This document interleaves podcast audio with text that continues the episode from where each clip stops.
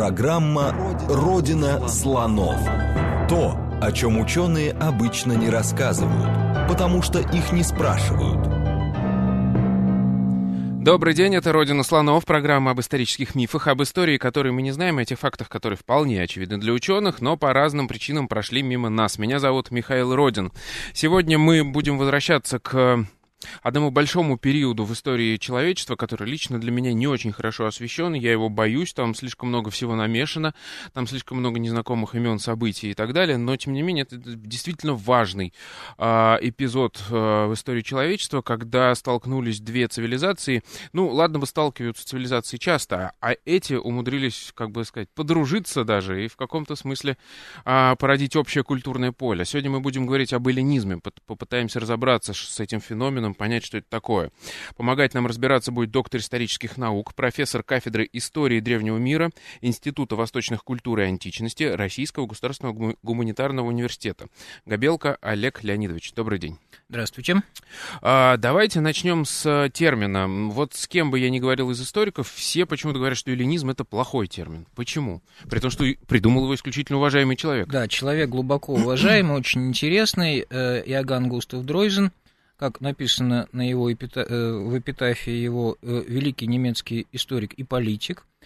Э, ну, надо сказать, правда, что термин употреблялся и до него, правда, довольно редко. Употребил его тоже человек вполне достойный, философ Гердер. И употребил, кстати, в контексте похожем на тот, который использовал Дройзен, применительно к восприятию наследия греческой цивилизации иудеями. Ну, а вот Дройзен в 30-40-х годах написал трехтомный труд э, «История эллинизма». Первый том назывался «История Александра Великого», второй том «История Диадохов», третий «История эпигонов». Термины эти он заимствовал, кстати, у э, греческих авторов, э, Иеронима Кардийского и э, Нимфида Гераклейского, э, Диадохи и Эпигоны. Э, ну и там он дал вот свое толкование этого термина. И, как ни странно, он, будучи прекрасным, конечно, специалистом, прекрасно зная греческий язык, тем не менее допустил такую филологическую ошибку, прямо скажем, которая и породила все вот неоднозначности в трактовке термина эллинизм. Дело в том, что он, э, обращаясь к тексту деяний апостолов, э, увидел там термин эллинисты и посчитал, что это э, некие восточные греки – Хотя на самом деле это были э, евреи, говорящие по-гречески, и тем самым противопоставляемые евреям, придерживающимся традиционных э, взглядов и религиозных воззрений.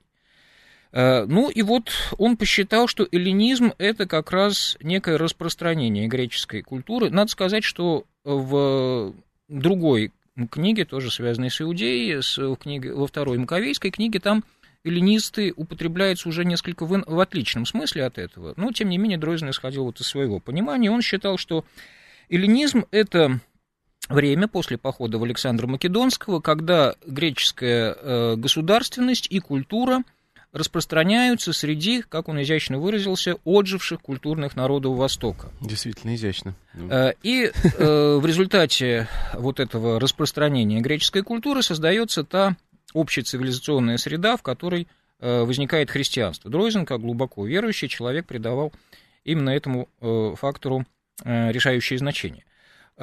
Он по своим философским воззрениям был гегельянцем. Гегель рассматривал историю как процесс саморазвития мирового духа, который воплощается в деятельности тех или иных народов. Ну, вот под отжившими культурными народами Востока Дройзен понимал персов, вавилонин, э, египтян. Э, То, что мы называем Древним Востоком. Да. А, соответственно, мировой дух воплощался в деятельности греков и македонян. Ну, что-то похожее на теорию пассионарности Гумилева. И в результате завоевания Александра Македонского, который в оценке Дройзена предстает личностью совершенно эпохального значения, то есть фактически мир был разделен, что было до Александра и после Александра. Создается вот э, новое общество, новая цивилизация, э, где э, превалирует греческая культура, греческий язык, создается определенное географическое и цивилизационное единство. Э, да, здесь, конечно, многое правильно, многое справедливо, но все-таки почему мы этот термин считаем неудачным? Наверное, нет действительно исследователя, который э, на этом бы не акцентировал внимание. Дело в том, что э, понятно, когда Дройзен создавал свою концепцию, это эпоха колониальных захватов, это время, когда э, Запад активно осваивал, причем самыми разными методами, и военными, и экономическими, и Восток, и Юг, э, и, разумеется, эта историческая обстановка не могла не наложить э, отпечаток на э, концепцию Дройзена. Здесь речь идет о завоевании, о том, что активный, деятельный, энергичный Запад завоевывает, покоряет, преобразовывает костный, пассивный Восток. Да, тогда, во-первых, и в терминах не стеснялись, и, насколько я понимаю, он экстраполировал ситуацию своего времени непосредственно Он прямо, на, конечно, на не экстраполировал ее. Угу. Э, ну, наверное, нужно учитывать, что он был, э, как в советское время говорили, там, чуть ли не прусский реакционер, потом стали говорить, что он был консерватор. Он э, после истории ленизма он занялся историей прусской монархии, и он был, собственно, немецким политиком достаточно видным. Но, безусловно, прямых э, экстраполяций у него не было. Здесь он достаточно строгую научную линию вел.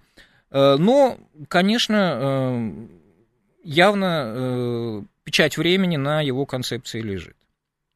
И в дальнейшем, собственно, эллинизм воспринимался еще в XIX веке как э, продолжение греческой колонизации, но колонизации совершенно иными средствами и методами проводимой, э, качественно отличными от того, что собой представляла великая греческая колонизация, когда небольшие контингенты греческих колонистов, апойков селились где-то там на побережье, выстраивали ту или иную систему взаимоотношений с э, окружающими варварами, где-то воевали, где-то торговали, ну, естественно, речь шла именно о взаимодействии. Э, применительно к эллинизму зачастую говорили именно о колонизации уже, так сказать, образца нового времени, когда э, западные державы покоряют фактически и подчиняют и начинают э, политически, административно, экономически эксплуатировать те или иные территории в Азии, Африке и так далее. И, э, кстати, нужно отметить, что такие концепции, применительно особенно к эллинистическому Египту, существуют до сих пор, не в столь вульгарном виде, разумеется, но, как говорится, имеют место быть. И э, другое дело, что с ними спорят, но опять-таки сам факт э, существования таких взглядов достаточно показательный. То есть я правильно понимаю, что сейчас э, с, с этим термином, с понятием э, вообще, с феноменом эллинизма происходит примерно то же самое, что происходит с романизацией. Вот мы недавно у нас была программа, обсуждали да. как раз проблему того, что романизация сейчас тоже воспринимается по-другому, что это тоже двусторонний, сложный процесс. Так ли это? Ну, э, прошло достаточно много времени, прежде чем пришли к пониманию этого, потому что э, долгое время действительно вот такие концепции э, господствовали. Э, об эллинизации, о ее сущности ведется э, ничуть не меньше дискуссий, чем э, романизации.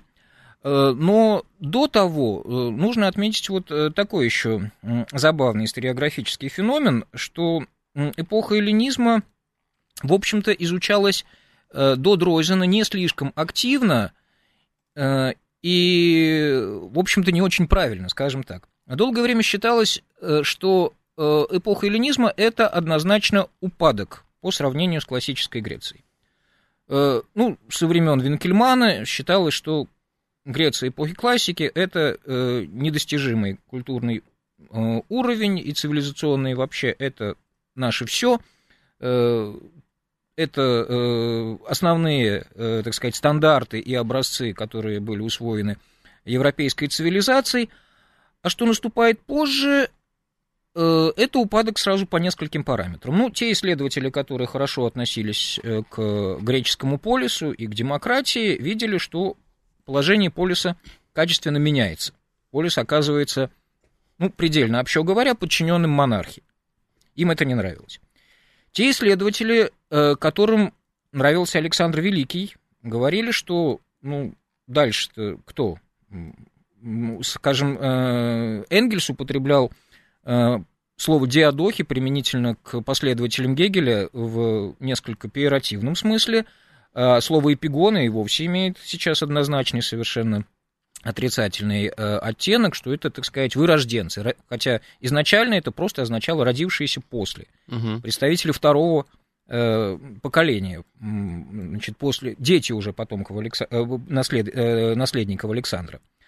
Э, те, кто считали, э, след опять-таки за Винкельманом, недостижимым образцом греческую культуру эпохи классики, говорили, что здесь э, восточные влияния, вот греческий дух – значит, э, в результате смешения с тлетворным влиянием Востока как-то теряет свою уникальность, э, и, в общем, появляется, получается что-то совсем не то. Ну и многие эллинистические монархи, они, в общем-то, давали к этому немалую почву, интриги, убийства, разврат, прочие вещи, которые зачастую оттесняли на второй план тот положительный культурный, политический, общецивилизационный потенциал, который э, в эллинизме был заложен. И в результате этого, э, ну, часто не изучали эллинизм так, как это следовало бы. Вот э, Михаил не единственный, кто боялся, боялся эллинизма, потому что действительно очень много событий, очень много государств, очень много э, людей, о которых мы зачастую не имеем э, четкого представления ввиду э, специфики источниковой базы, о которой, наверное, тоже можно будет сказать несколько слов. И для начала требовалось вот как-то э, создать общую картину, какую-то общую э, панораму, хотя бы политической истории, для того, чтобы это э, как-то осмыслить уже на более высоком уровне. И вот Дройзеном были заложены основы, следом за ним э, целый ряд э, немецких, французских, английских исследователей э, создавал именно вот обобщающие работы по истории эллинизма. Это и Юлиус Беллах, и э, Бенедикт Низе, и э, Агиост Буше-Леклерк. То есть следовало просто сначала понять, с каким материалом мы имеем дело, а дальше уже пытаться осмыслить это э, концептуально. Ну и все-таки вот э, концепции, основные постулаты концепции Дройзена, то есть прежде всего э, это приоритет э, культурного э, элемента, и второе это однозначно активная э, роль э, Запада, греко-македонского мира по отношению к Востоку, они все-таки сохраняли свое значение на протяжении многих и многих десятилетий. То есть вторая половина XIX и первая половина XX века – это именно вот продолжение развития этой парадигмы. Потом, как все поменялось, насколько я понимаю, сейчас немножко по-другому к этому относится. Сейчас относится сильно по-другому, действительно. Э, ну, э, надо сказать, что в отечественной науке, в советской науке э, долгое время критиковали и не без оснований западных буржуазных ученых за то, что вот, во-первых, недооценка социально-экономического фактора в развитии эллинистического мира, во-вторых, вот, э, так сказать, недооценка э, восточного вклада в историю эллинизма. Критика отчасти была обоснованной, э, ну, э, естественно, и э, западные ученые э, без всякого учета этой критики как-то все-таки свои взгляды пересматривали, уточняли. Ну и нужно отметить, что в нашей науке тоже было сделано достаточно много при том, что э, здесь тоже достаточно парадоксальная ситуация. На данный момент имеется одна, всего лишь прописью, одна книга, написанная отечественным автором э, по истории эллинизма э, в целом. Это монография Абрама Борисовича Чарановича «Эллинизм и его историческая роль» 1950 года. Вышла она уже после смерти автора и, в общем-то, сразу встретила критику со стороны, прежде всего, Константина Константиновича Зелена, известного нашего антиковеда, который предложил альтернативную концепцию истории эллинизма. Э, и она, в общем-то, уже на тот момент во многом э, соответствовала тому, что э, делалось в трактовке эллинизма на Западе.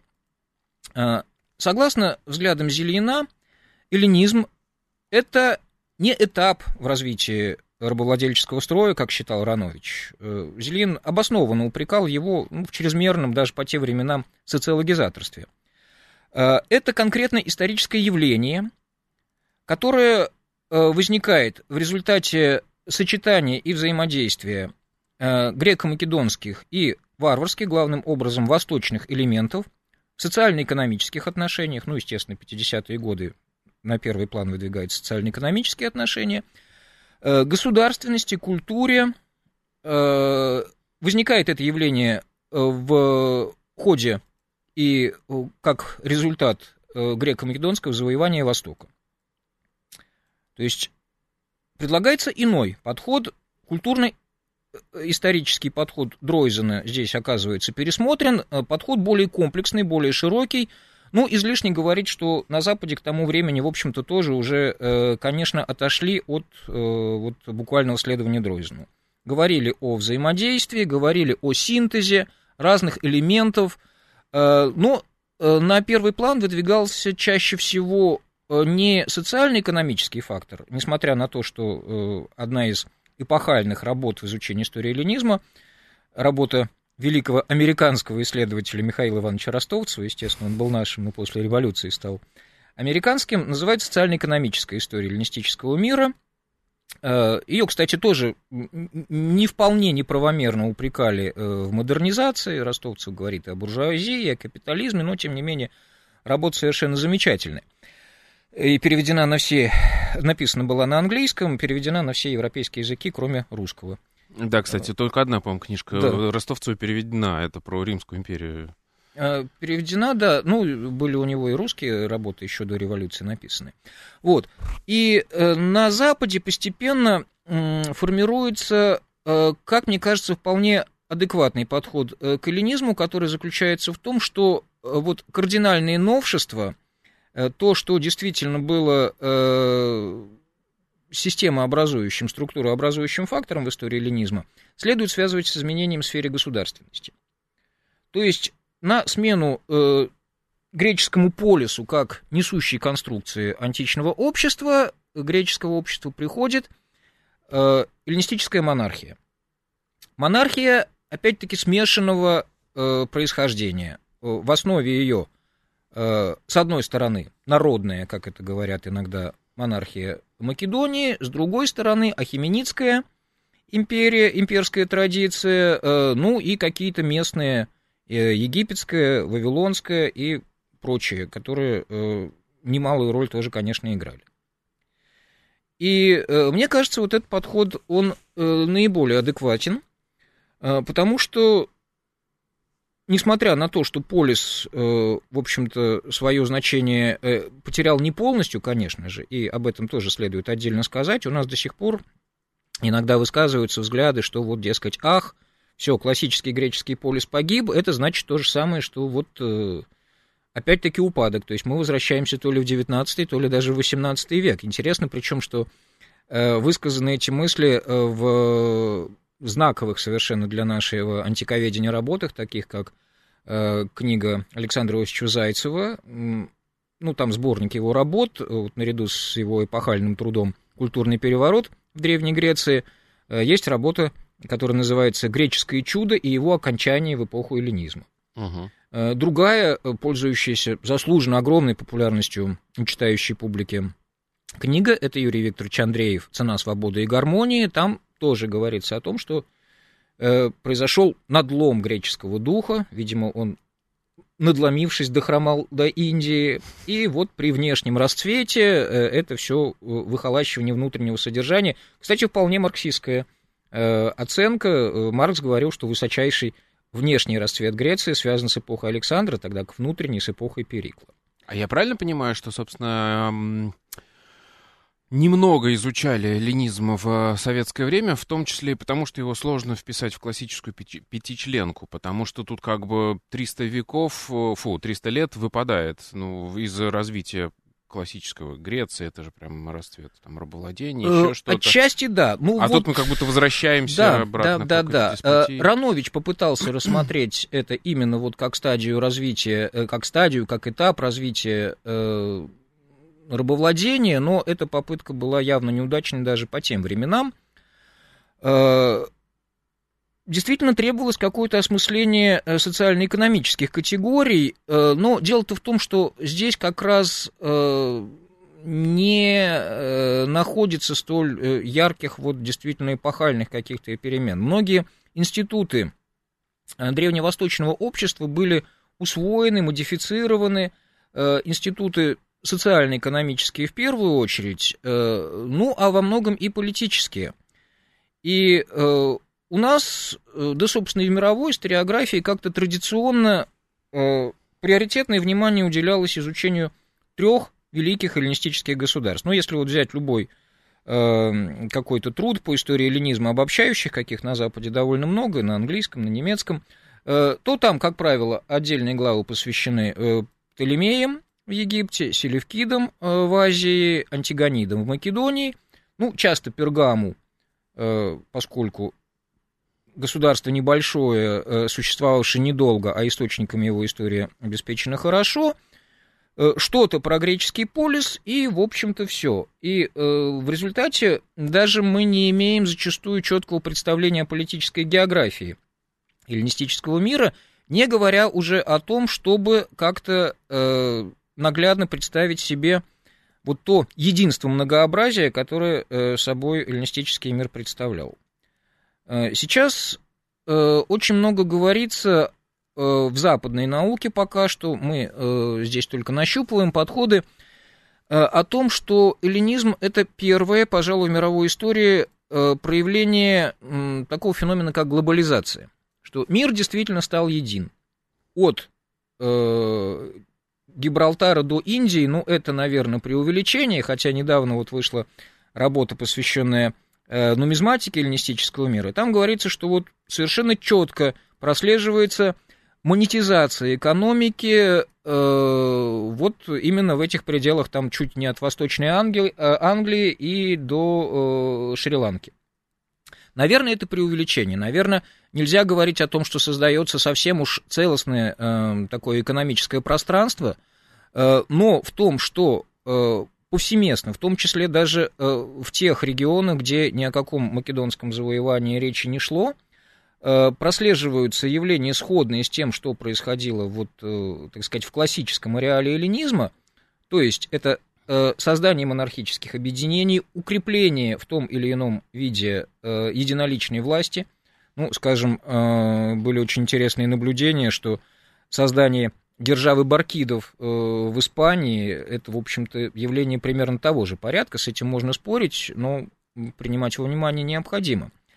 Э, и э, появление, ну, вот единства на самых разных уровнях, в самых разных сферах жизни, это действительно вот характерная примета эпохи эллинизма, которая, ну, в этом отношении, мне кажется, представляет собой явление ну, во многом отличное от того, что представляет собой э, чисто э, древнегреческая история. Потому что по расчетам Вильяма Тарна, одного из выдающихся исследователей эпохи эллинизма, греческая экумена после э, завоевания Александра увеличилась э, ни много ни мало в четыре раза.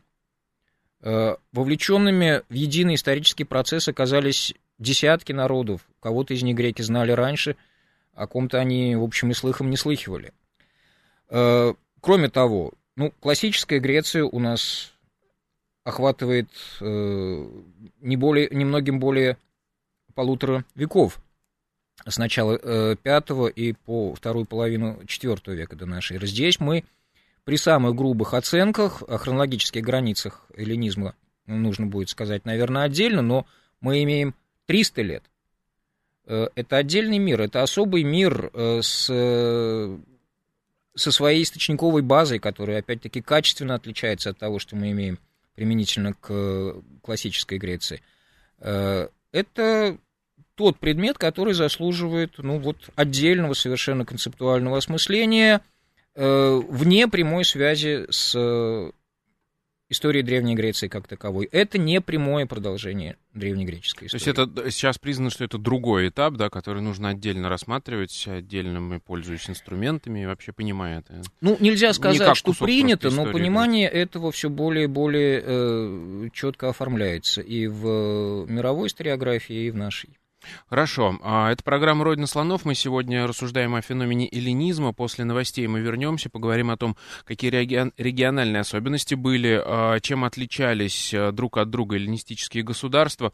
В гостях у нас сегодня Олег Леонидович Габелко. Вернемся после новостей. Программа «Родина слонов». То, о чем ученые обычно не рассказывают, потому что их не спрашивают. Еще раз добрый день, это «Родина слонов», меня зовут Михаил Родин, в гостях у нас сегодня Олег Леонидович Габелко, мы говорим о феномене эллинизма. Вот мы уже поговорили о, скажем так, о, в процессе изучения этого, о том, как менялось представление. А, теперь вот мне интересно вот что. А, мы говорим об огромной территории, о большом количестве разных культур и народов, и тем не менее а, все они а, каким-то образом были объединены, объединены этим а, феноменом. И когда мы говорим про Александра Македонского, здесь, в общем, все достаточно просто. Есть харизматичный лидер, который завоевал огромную территорию, ну, все ему подчинились. Но дальше, после его смерти, это все равно продолжало существовать. На каких основаниях, скажем так, диадохи, я уже задавал как-то этот вопрос у нас в эфире, вообще претендовали на власть, например, в Египте. Да, вопрос, э, один из вечных вопросов в истории эллинизма. Э, ну, надо сказать, что э, харизмой обладал не только Александр, но и его преемники тоже. Не случайно один из древних историков сказал, что после смерти Александра Македония получила много Александра вместо одного, имея в виду именно Диадохов. Ребята были явно не лыком шиты, и редкое исследование по истории эллинизма и эллинистической монархии обходится без цитирования фразы, э, правда, в одном из поздних источников византийского времени уже, э, но э, смысл примерно в том, что ни право, ни происхождение не дают возможности царствовать, но умение вершить государственные дела и командовать войском. Таков был Филипп, и таковы были преемники Александра. Странным образом, сам Александр здесь не упомянут. Ага. Э, Начинают мне... с отца, да? Да. Э, мне кажется, кстати, что э, Филиппа и Диадохов отличает от Александра одно очень важное качество, которое Александру ну, может быть, он им обладал, но не смог проявить, не, не, дал, не дала ему история возможности это проявить, умение держать удар, умение восстанавливаться после э, поражений, когда, казалось бы, потеряно уже все. Э, ну, вот и диадохи, и эпигоны, достаточно вспомнить э, Антигона Ганата, одного из выдающихся эллинистических монархов, который, в общем, начинал свою карьеру фактически как царь без царства. Такой вот феномен для эпохи э, Диадохов очень характерен. Диадохов и ранних эпигонов. Поэтому э, здесь было и право копья, то же самое, э, право завоевания, и определенные, э, значит, э, ну, фиктивные, в общем-то, основания, скажем, династии антигонидов э, прокламировала свое происхождение от аргиадов, то есть угу. династия Филиппа и Александра, ну, поэтому как бы по закону власть к ним перешла э, в Македонии. Что же касается представителей местных азиатских элит, о которых нередко забывают, то они апеллировали, ну, как правило, будучи иранского происхождения, к своему реальному или мнимому, ну, чаще все-таки более-менее, менее, видимо, реальному родству с ахименидами. Это мы имеем на примере э, династии Малой Азии, э, династии э, в Понтийском царстве, в Каппадокийском царстве, сатрапские династии э, в Армении и э, в Комагене. Э, ну, парфянские аршакиды, это, конечно, отдельная история, но они со временем тоже стали осознавать возможность того, что э, хорошо бы как-то и им к наследию Ахименидов присоединиться. Э, поэтому, э, ну, кстати, вот я говорил о том, что пересматриваются прежние взгляды на роль восточных народов. Конечно, никто сейчас на Западе не считает, что Восток был пассивным. Недавно вышла очень интересная монография коллективная, которая называется «Персионизм в антиквити, и in Antiquity». Э, то есть рассматриваются самые разные аспекты государственности, идеологии э, иранского происхождения, э, которые проявлялись в государственности, в царской власти тех или иных эллинистических государств, и Малой Азии, и иранского мира далее к востоку. Очень важное и интересное направление деятельности научной в изучении эллинизма. Что же касается Египта, то э, там э, с, э, ситуация была такая, что египтяне э, с древних времен считали, что над ними может царствовать только легитимный государь. Если кто-то их завоевывал и более-менее их устраивал, то они придумывали я, конечно, упрощенно говорю, всякого рода идеологические конструкты, которые позволяли э, этому монарху выступать в роли нормального традиционного э, египетского царя-ритуалиста. С Александром и с э, Птолемеем первым и его последователем была именно такая ситуация, несмотря на все неоднозначные детали. И, в частности, вот в недавней э, диссертации, книге э, нашего друга-коллеги Ивана Андреевича Ладынина эти моменты были замечательно совершенно рассмотрены. Э, То есть, получается, для них это было важным. Ну, я сейчас вот пытаюсь да, разобраться в особенностях того, как а, все это греческое завоевание, ну, так грубо говоря, а, ложилось на разную почту, почву. Для них, то есть, это было для самих важно, чтобы как бы придумывать легитимизацию, да, в да, виде безусловно, вот обожествления безусловно. Речь не шла о просто о грубом завоевании, подчинении. Э, и э, более того, вот э, в нашей науке долгое время почему-то при довольно тщательном анализе западной историографии не рассматривалась концепция, созданная одним из ведущих исследователей ленинизма, немецким исследователем Кристианом Хабихтом, который, вот, к сожалению, в прошлом году скончался, теория, созданная им еще в 50-е годы, впоследствии развитой другими исследователями, которая была связана с тем, что для понимания сущности эллинизма очень важное значение имеет категория э, господствующего общества, Die herrschende Gesellschaft, как он это назвал. Э, и он показывал на материале, в основном, конечно, трех великих эллинистических монархий, в чем, кстати, и ограниченность некоторой этой концепции, что господствующее общество там формируется это царская власть, это окружение царя, э, его двор. В этой связи, кстати, говорят и о придворном обществе, тоже оно очень активно исследуется применительно к эллинистическим государствам. Э, это армия, это политическая, политико-административная элита, и они в основном были э, греко-македонского происхождения. Хотя, разумеется, нужно учитывать некоторые детали, в частности, в государстве Селевкидов иранский элемент тоже был представлен. Э, в государстве Птолемеев, ну, со временем, со временем э, египтяне проникают и в верхние эшелоны власти. Э, в частности, для этого очень много сделал Птолемей III, проведший такую своеобразную религиозную реформу, повысившую значение жреческих коллегий, традиционных жреческих коллегий египтян, что позволило прийти к некоему компромиссу в условиях назревавшего кризиса. И э, в целом же мне кажется, что исходя из э, особенностей вот, э, господствующего общества, э, или, как э, сформулировал э, более широкое понятие, э, ну, в общем, того же порядка, э, Пьер Бриан, один из э, выдающихся исследователей эллинизма и Персидской империи, доминирующий этнокласс, вот если мы эти понятия увяжем э, воедино как-то и будем рассматривать, как они проявляются в разных регионах эллинистического мира – мы можем решить своего рода такую сверхзадачу, дать э, вот такую региональную типологизацию эллинистического мира э, и, э, опять-таки, объяснить, как это единство многообразия э, функционировало. Давайте попробуем, это Давайте очень попробуем. интересно. Да.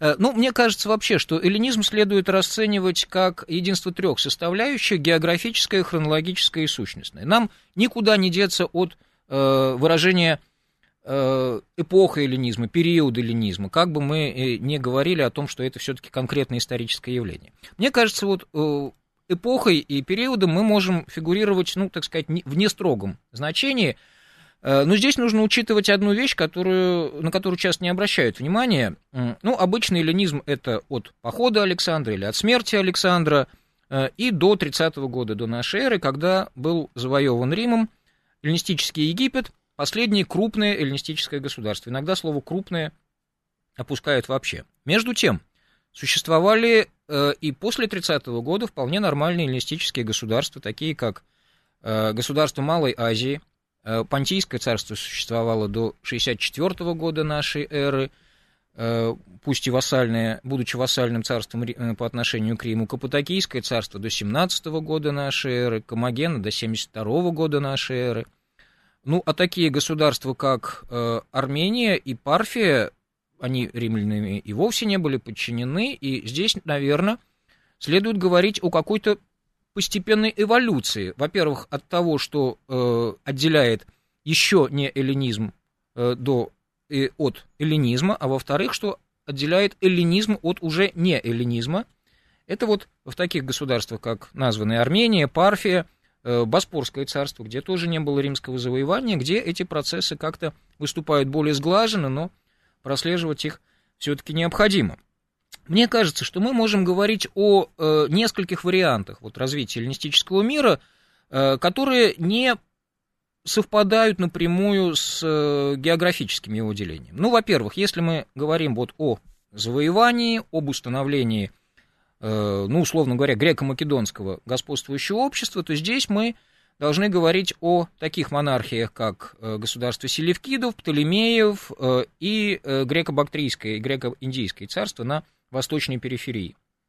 Здесь действительно политическое господство сохраняется за западными пришельцами, при том, что, естественно, некоторые представители восточных элит включаются в состав этого господствующего общества в тех или иных конкретных обстоятельствах. Э, второй вариант – это зона уравновешенного взаимодействия и синтеза. Наверное, вот следует говорить не просто о сочетании и взаимодействии различных элементов, но о синтезе, когда уже действительно появляются новые какие-то влияния. Это малазийский вариант, Понтийское, Каппадокийское царство, Вифинское царство, э, Пергам и Галатия, которые, естественно, качественно отличаются, но все-таки вот в рамках единого Э, географического комплекса э, складывается это некое единство, э, и мне кажется, это следует рассматривать как отдельный вариант развития эллинистического мира. К востоку, вот если вспомнить этот иранизм, персианизм и прочие производные от иранского цивилизационного наследия, наверное, можно говорить об ориентализирующем типе эллинизма. Это, пожалуй, Комагена, Армения – Парфия, государство фротораков э, в Персиде. Э, наверное, это тоже эллинизм. Использовался греческий язык, был греческий полис. Э, определенную роль играли греки и в аппарате управления. Но все-таки тут власть была у представителей восточных, иранских в основном элит, которые активно, но избирательно воспринимали, собственно, то, что им было нужно из Э, македонского политического опыта и греческого культурного багажа. Э, Греция и Македония. Э, ну, существует такая парадоксальная точка зрения, что это вообще не эллинизм, потому что здесь не было взаимодействия греческих и восточных элементов. Прямого взаимодействия, может быть, и не было, но синтез, безусловно, существовал, может быть, в каком-то таком наведенном виде, как вот электромагнитная индукция.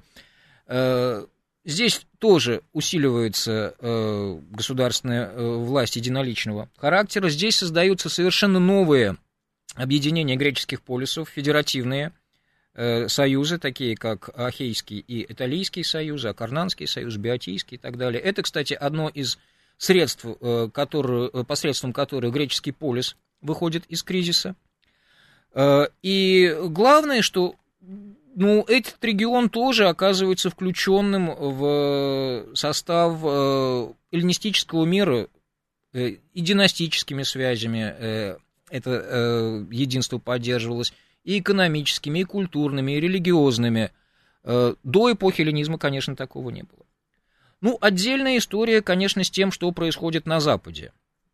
Вот недавно совершенно вышла, э, несколько лет назад всего лишь, э, очень такая провокационная, как сами авторы говорят, монография «Эллинистический Запад», э, коллективная монография, где авторы рассматривают, в какой мере допустимо говорить об эллинизме в, на Сицилии, ну, Здесь-то, наверное, все нормально как раз. На Сицилии, в Южной Италии. То есть Великая Греция, да. то, что называется, да? Э, угу. Об эллинизме в Риме. Ну, отметим, кстати, что с точки зрения Дройзена, если вот буквально воспринимать его э, подход э, к примату культурного фактора, то Рим это нормальное эллинистическое государство. Греция, взятая в плен, победителей диких пленила. И, э, кстати, работа одного из выдающихся наших исследователей истории Рима, э, Елены Михайловны Штейрман, она так и называлась «Эллинизм в Риме», где речь шла э, о культурном факторе в первую очередь, но не только. Некоторые элементы можно найти и в других сферах жизни. Ну, и трусков точно так же греки повлияли. Да, безусловно, сильно. безусловно. Э, ну и далее на восток, вот Карфаген, Нумидия, там все очень неясно, очень дискуссионно, но, э, так сказать, опять-таки в рамки концепции глобализации, пожалуй, все это Пардон, дальше на запад, правильно? Э, на запад, конечно. Угу. Ну и нельзя забывать, наверное, и о западных варварах, таких как фракийцы, иллирийцы, скифы. Вот мне кажется, что здесь, так сказать, варварский, вестернизирующий тип эллинизма вполне может быть определен. У них то же самое, усиливается государственная э, власть монархического характера, э, начинается градостроительство. Ну, э, Скифия крымская – это уже оседлое государство, скифы оставляют прежний свой образ жизни и создают такие замечательные памятники, там, как Неаполь Скифский, с греческой эпиграфикой, с своеобразным э, культурным э, наследием. Это качественно отлично от того, что было раньше. Здесь, мне кажется, вот можно говорить о том, что западные варвары, опять-таки, где э, не было прямого македонского завоевания, или оно было кратковременным, как во Фракии, тоже понимают, что лучше следовать в том же самом цивилизационном русле, что и остальная Айкумена. И вот создаются тем самым новые элементы этого единства, которые э, составляют определенную целостность, будучи взяты все вместе.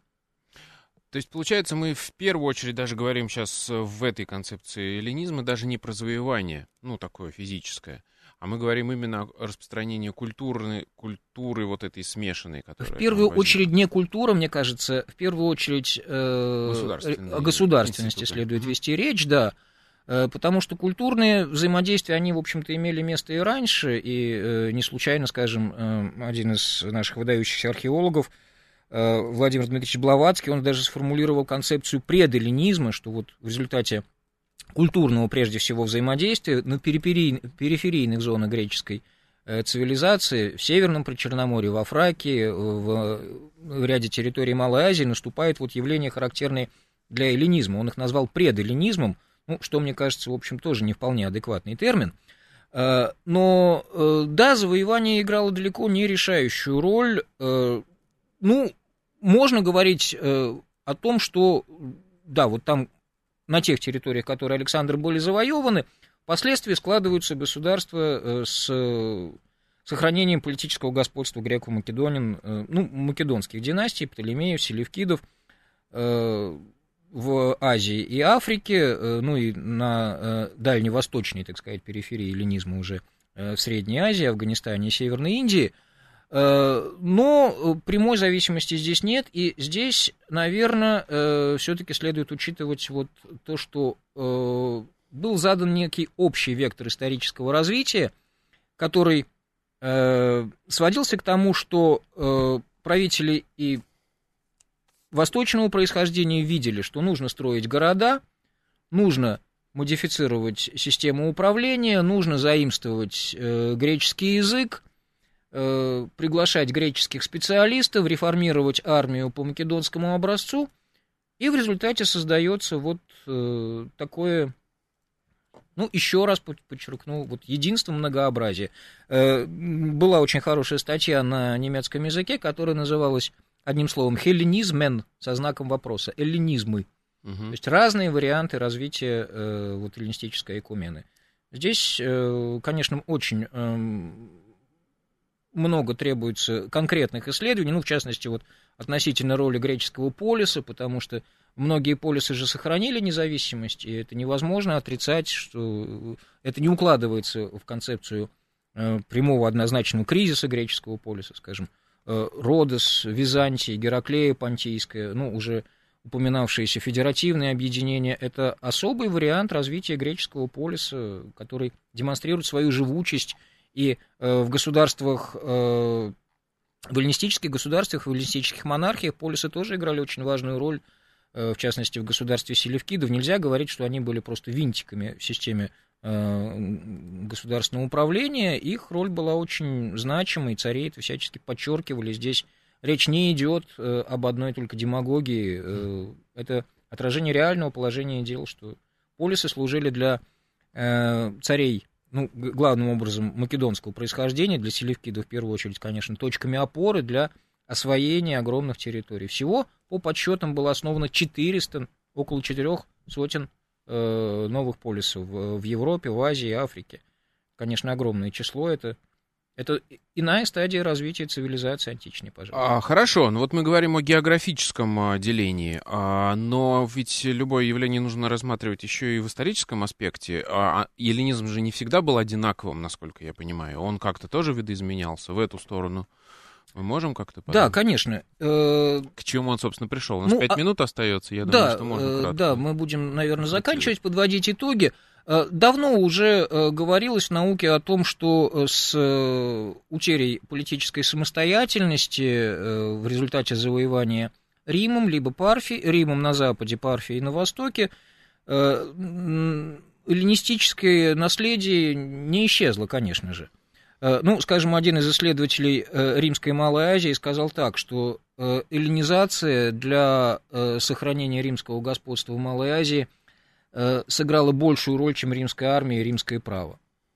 Э, говорится об эллинизме в поздней античности, вплоть до э, чуть ли не арабского завоевания. Говорится о византийском эллинизме.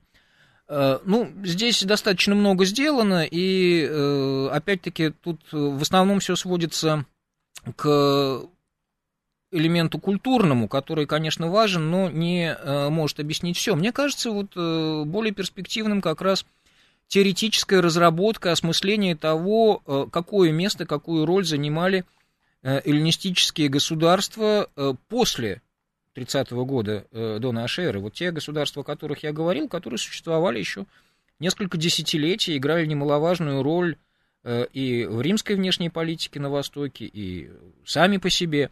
Мне кажется, здесь вот как раз мы должны трактовать эллинизм уже как конкретное историческое явление. То есть он, ну, постепенно э, сжимается, как шагреневая кожа, он, э, будучи первоначально э, присущ э, и Балканам, и э, территории вплоть до Северной Индии и Египту, он постепенно локализуется где-то э, в Малой Азии и на э, в зоне контакта между Римом и Парфией, что, видимо, далеко не случайно. Ну, в частности, есть такая концепция, что римляне осознанно насаждали, поддерживали эллинистические mm. институты вот, в, заимств... в зависимых от них царствах.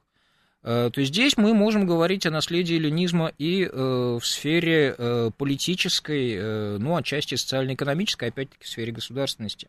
Ну, мне кажется, что тут нельзя только так. Э, я потому что вижу какую-то широкую такую волну, скажем, которая идет по истории, потому что, если правильно, да, Дройзен сказал, что без эллинизма не было бы христианства, скорее да, всего. Да, здесь не вполне можно э, согласиться. Потому что объединение вот этих восточных, западных элементов, оно повлияло. Точно так же, мне кажется, если далеко совсем шагнуть, мне кажется, что какое-нибудь там исламское возрождение, это тоже, в принципе, далекое эхо эллинизма. Вот это вот, потому что исламское возрождение, оно основано-то на древнегреческих э, мыслителях, образцах философии и так далее. И то есть это вот все тоже повлияло. Такое... В какой-то мере, конечно, в какой-то мере, конечно, э, но э, здесь э, применительно к таким вещам я э, обычно цитирую фразу из фильма э, формула любви, что голова предмет темный, исследованию не подлежит. Вот культура, она, в общем, точно так же, будучи явлением, которое может быть трактовано чрезвычайно широко и по-разному, здесь вряд ли может выступать каким-то определяющим фактором, но, безусловно, вот момент взаимодействия, момент синтеза, э, начало которому было положено в эпоху эллинизма, было, конечно, и до того, но вот именно в эпоху эллинизма этот синтез, он приобретает качественные масштабы, это продолжается и э, в Риме, и в Византии, и на Востоке. Хорошо, сейчас попробуем коротко закончить. Смотрите, мы сначала говорили о том, что изменилась концепция эллинизма в том смысле, что мы теперь понимаем, что это сложный э, процесс не чисто завоевания. А, сейчас мы говорили о том, что есть региональные э, различия, их тоже надо учитывать, и они влияют. А что дальше, вот как вы считаете, чтобы для лучшего понимания этого э, феномена, чтобы лучше разобраться, что еще нужно разработать? Работать? Какую сторону? Э, ну, во-первых, нужно добиться того, чтобы, э, так сказать, все э, составные части эллинизма как географического единства были более-менее равномерно изучены. Здесь нужно сделать еще очень и очень много, действительно, в плане изучения чистой фактологии.